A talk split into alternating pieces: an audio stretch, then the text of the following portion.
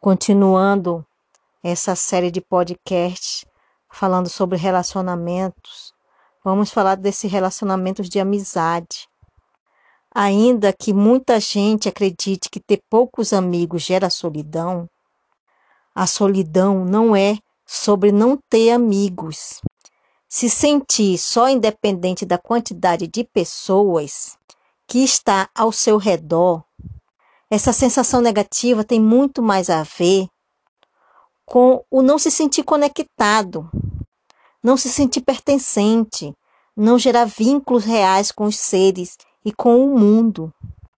A amizade talvez seja o amor mais humano, porque se baseia não nos hormônios ou em laços de sangue, mas na livre escolha.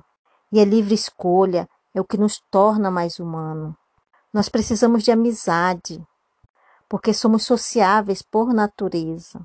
O grupo humano, a tribo, foi essencial à evolução humana. Iniciar ou cuidar dessas relações provoca a liberação de ocitocina, hormônio que reduz os níveis de tensão e gera um efeito calmante.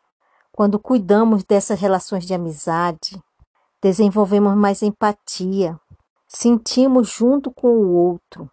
Essas relações verdadeiras têm maior peso emocional do que sustentar diversas relações superficiais.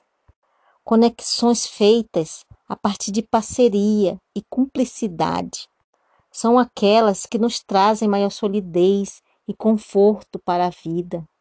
Muitos pais tratam as amizades de seus filhos de forma secundária. Assim, não se dão conta de que uma amizade, em especial destes amigos, os quais as crianças trazem em casa, ajuda na tarefa de conhecer a si própria. Dessa forma, as crianças aprendem a se superar e se autocorrigir. Ao lembrarmos da nossa própria infância, nos vem à mente memórias de nossas amizades. Grande parte de nós vivemos momentos felizes, de diversão, mas também algumas brigas.